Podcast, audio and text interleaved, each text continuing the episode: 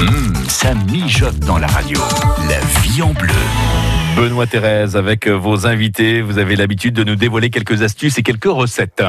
Très régulièrement sur France Bleu Mayenne, on vous propose des recettes crues et végétales et c'est avec Céline Croissant que nous accueillons. Bonjour Céline. Bonjour à tous. C'est votre spécialité, la cuisine crue et végétale avec euh, votre entreprise 42 délices. Vous euh, fabriquez euh, des produits déshydratés puis vous organisez aussi des cours de cuisine.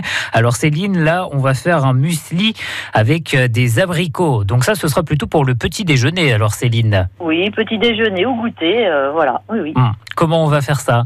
Alors, on va utiliser des amandes et du sarrasin. Alors d'abord, on va prendre une tasse mesure. On utilisera, euh, ça sera la mesure pour toute la recette. Mhm. On va utiliser euh, deux tasses d'amandes et une demi-tasse de graines de sarrasin. Alors ça, ça va être notre base.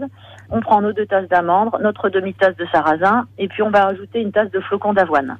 Et on va, on va y ajouter trois quarts de tasse environ de graines de chia, dont on a déjà parlé pour d'autres recettes. Hum. On va rappeler ce que c'est quand même, Euh, Céline. Oui, alors ce sont des petites graines euh, mucilagineuses hein, qui font épaissir les liquides. Donc là, on va pas la faire tremper, donc on va la garder euh, entière. Mais cette petite graine permet d'épaissir les liquides et puis c'est très bon en oméga 3, oméga 6, donc ça, Mm. c'est un très bon apport euh, en plus pour la recette. On va ajouter donc des abricots secs, donc entre 6 et 8 abricots euh, en fonction de, la- de leur taille, qu'on va découper en petits cubes.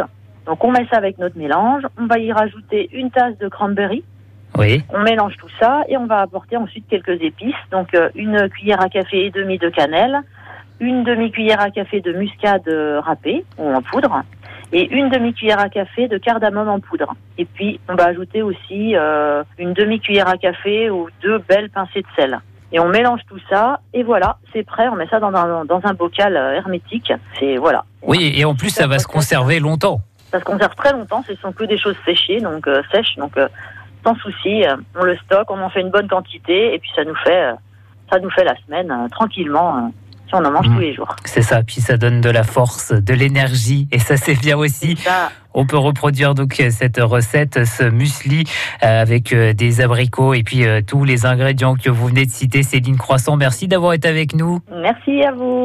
À très bientôt et d'ici là, on peut retrouver plus d'infos sur 42 délices en allant sur internet le site 42délices.fr. Merci beaucoup, Benoît Thérèse. Et on aura plaisir, bien sûr, à vous retrouver demain pour de nouvelles recettes.